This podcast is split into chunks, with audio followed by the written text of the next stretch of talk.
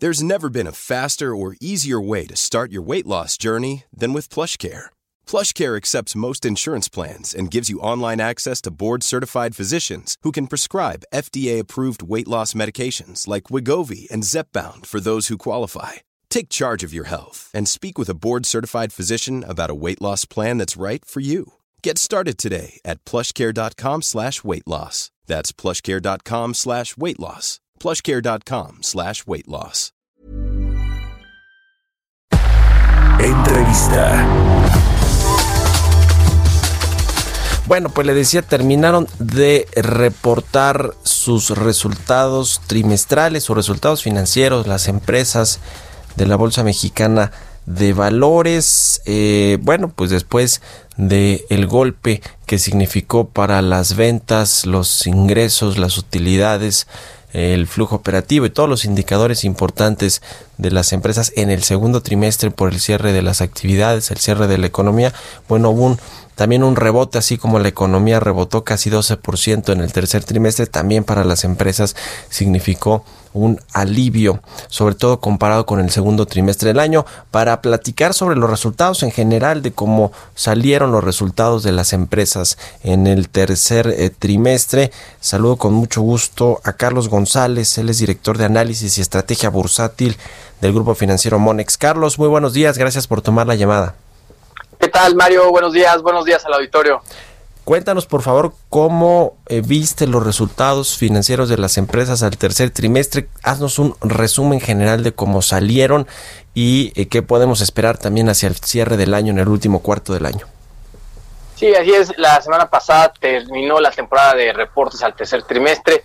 En general la calificamos como positiva, considerando sobre todo que había un periodo de actividad económica pues un tanto limitada por las medidas de confinamiento que aún persisten tanto a nivel local como a nivel internacional. Eh, las empresas que forman parte del IPIC, el principal indicador de nuestro mercado accionario, presentaron crecimientos en ventas del 4.5% y a nivel de EBITDA un crecimiento del 9.2%, lo cual eh, pues yo diría que es un dato bastante positivo considerando esta, esta coyuntura. A nivel de resultado neto, sí presentaron caídas en promedio cercanas al 39%. En general, yo te diría que las empresas se vieron beneficiadas en esta ocasión por una apertura gradual en nuestra economía, también en otras economías, en la diversificación de productos, muchas empresas lograron eh, eficientar sus, su estructura de costos y gastos, al mismo tiempo que eh, adaptaron nuevos productos enfocados en esta coyuntura y al mismo tiempo otras empresas, muchas de ellas con operaciones en otros mercados, eh, lograron tener eh, resultados positivos, aunado también a una depreciación que se observó en nuestra moneda comparándolo respecto al mismo periodo del año anterior. Y de esta manera, pues observamos resultados en general, pues yo diría bastante buenos, bastante positivos, eh, las empresas eh, lograron en promedio una mejora en su margen EBITDA cercana a 100 puntos base. Eh, y, bueno, en general observamos que los sectores relacionados con consumo básico y con metales fueron los más beneficiados, mientras que seguimos observando que los sectores relacionados con aeropuertos, consumo discrecional, pues fueron los que presentaron las mayores caídas no logran recuperarse esta coyuntura y el escenario pues sigue eh, mostrándose bastante retador para estos sectores. Eh, yo diría algunos nombres que eh, consideramos fueron los ganadores en este periodo. Fue el caso de Peñoles, Cuervo, Bimbo y Gruma, mientras que los reportes más débiles los observamos en empresas como Alsea, Liverpool, Gap y Azur. Sí, claro, las eh, operadoras de restaurantes, como es el caso de Alsea, y las operadoras de aeropuertos, que pues se han visto eh, disminuir considerablemente el número de operaciones en las terminales aéreas y por lo tanto pues los negocios adyacentes que tienen ahí no los negocios comerciales de estacionamientos y demás esto le, pegó fuertísimo a este sector y al, sector comercial eh, inmobiliario también ¿Qué eh, podemos esperar para el último trimestre del año, Carlos? Vienen, eh, digamos, en términos generales, ¿cómo crees que va a cerrar la economía? Y por supuesto ya a nivel corporativo, a nivel de sectores empresariales o de industrias, ¿cómo viene la recuperación? Viene pues esta temporada donde hay en teoría pues un mayor gasto por parte de las familias, vienen estas promociones o temporadas como el Buen Fin, eh, la temporada de, de Sembrina donde hay pues más dinero en, en la economía, ¿no? Porque hay pago de aguinaldos, en fin.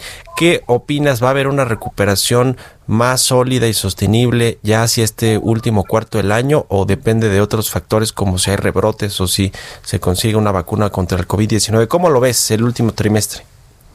Pues mira, creo que había cierto optimismo de que para estas fechas hubiera ya alguna vacuna y bueno, lo ha sucedido realmente lo contrario. No tenemos todavía la vacuna y aunado a esto también vemos el cierre de eh, ciertas actividades a nivel mundial y me parece que eh, también en nuestro país podríamos estar viendo algunas actividades un poco más limitadas de lo que veníamos observando en las últimas semanas y en los últimos meses.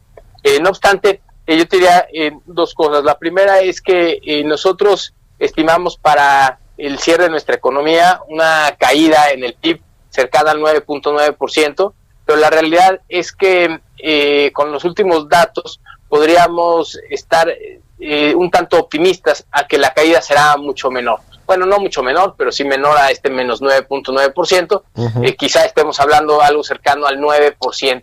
De todas maneras, será un impacto importante. Ahora, ¿qué esperamos para las empresas del mercado accionario? hay que señalar que gran parte de las empresas que forman el mercado accionario eh, se, pueden, eh, se pueden diferenciar de la economía real al ser empresas pues mucho más grandes, con operaciones en otros mercados, eh, con economías de escala, y, esto de alguna manera les permite diferenciarse y ser mucho más defensivo en un entorno complicado como el actual. Muchas de estas empresas tienen operaciones en Estados Unidos y con operaciones en otras divisas y eso les favorece. De esta manera consideramos que hacia el cuarto trimestre podríamos estar viendo eh, una, pues un, yo diría más que una recuperación, un rebote de lo que ha sido, eh, de lo que fue principalmente el segundo trimestre, que fue el más eh, difícil de los últimos tiempos, y poco a poco empezar, empezar a ver una recuperación para las empresas de, del IPC, no obstante, para las empresas en general, en la actividad económica, me parece que será un escenario todavía bastante retador, por algunos meses más en espera justamente de tener eh, pues ya los resultados de una vacuna y sobre todo la distribución y la ejecución de esta para permitir una actividad pues eh, pues mucho más eh, dinámica y, bueno pues ya es lo que lo que todos quisiéramos. ¿Cuáles dirías tú Carlos que son las empresas las emisoras más atractivas en cuanto a la subida en el precio de sus acciones en los próximos meses. Digo, sé que tampoco es tan fácil eh, eh, vislumbrarlo o anticiparlo, pero eh, con respecto a algunas que ya están subvaluadas, ¿no? Que cayeron mucho en este en este periodo más fuerte de la crisis económica y del coronavirus y que bueno, pues ahora podrían parecer atractivas por la evaluación que tienen en, las acciones, en el precio de sus acciones y el, y el potencial de, subida que tienen. ¿Cuáles dirías tú que, que son algunas de estas empresas que están en este, en este rubro de atractivas por la evaluación que tienen actualmente?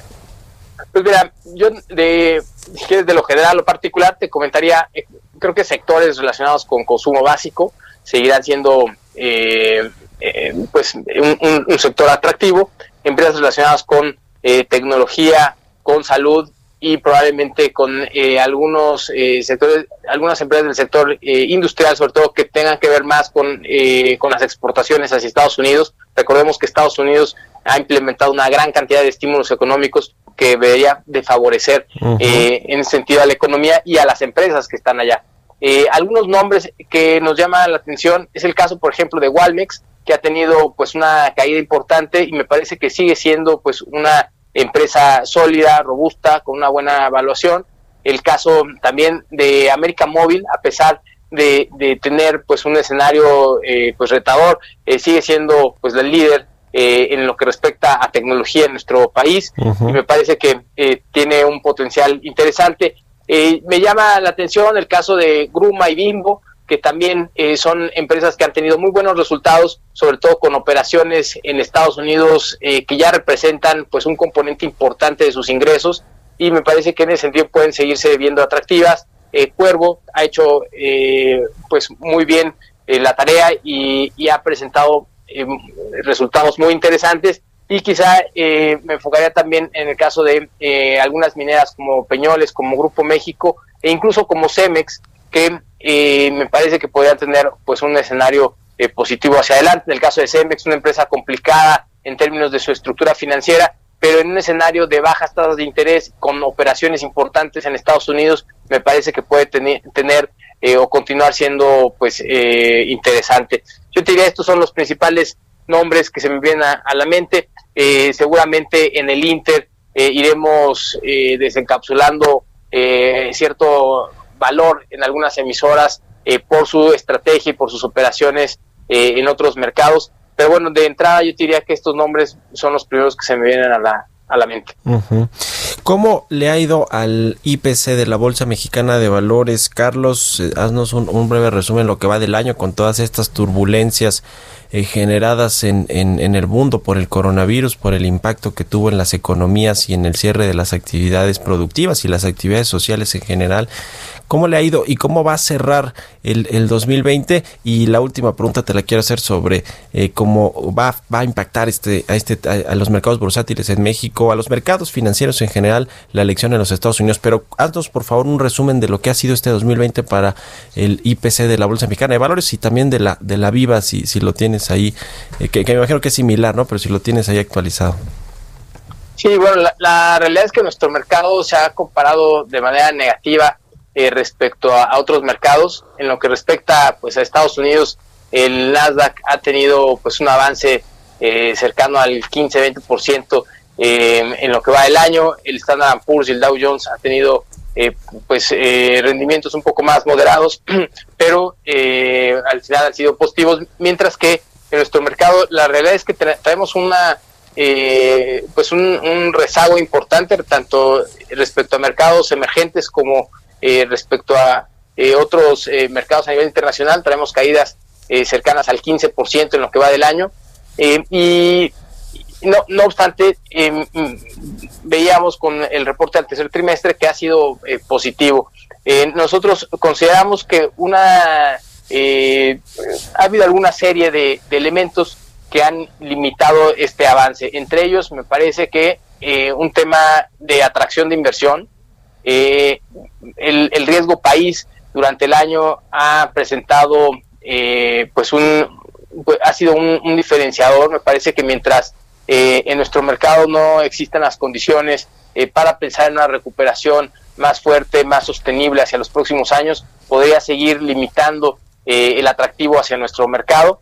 y bueno, creemos que, se requieren pues, más señales de confianza para atraer inversiones y para eh, que nuestro mercado pueda tener un eh, mejor desempeño. No obstante, las empresas creo que están haciendo bien su trabajo y están eh, pues logrando dar buenos resultados.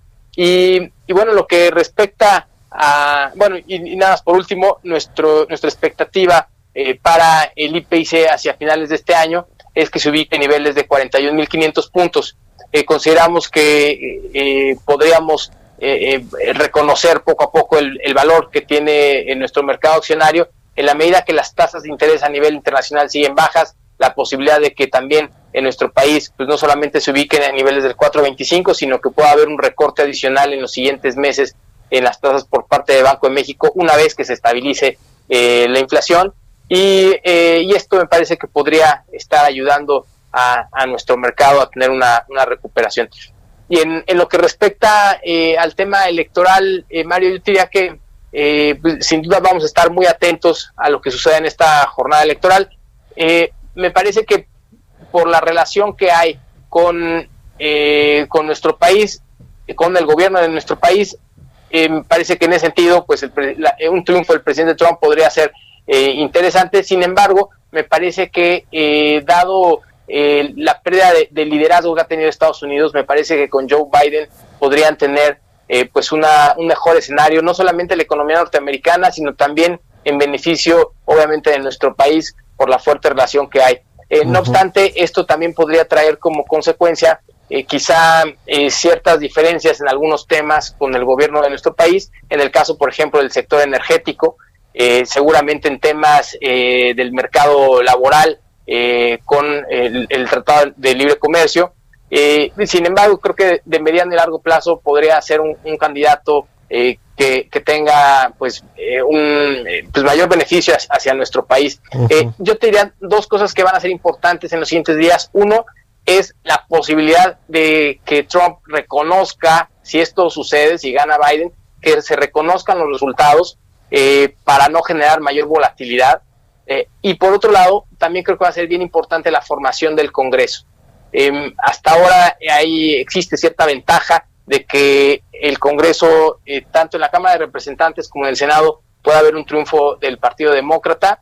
si esto sucede, pues será mucho más fácil para el Partido Demócrata eh, ejecutar las propuestas que trae, entre ellas incrementos en impuestos que podrían no ayudarle o no gustarle demasiado al mercado.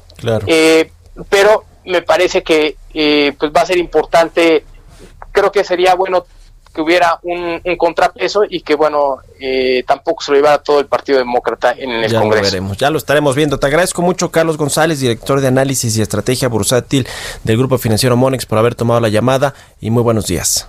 Al contrario, gracias a ti, Mario. Que tengan buenos días. Mom deserves the best, and there's no better place to shop for Mother's Day than Whole Foods Market. They're your destination for unbeatable savings, from premium gifts to show-stopping flowers and irresistible desserts. Start by saving 33% with Prime on all body care and candles. Then get a 15-stem bunch of tulips for just $9.99 each with Prime. Round out Mom's menu with festive rosé, irresistible berry chantilly cake, and more special treats. Come celebrate Mother's Day at Whole Foods Market.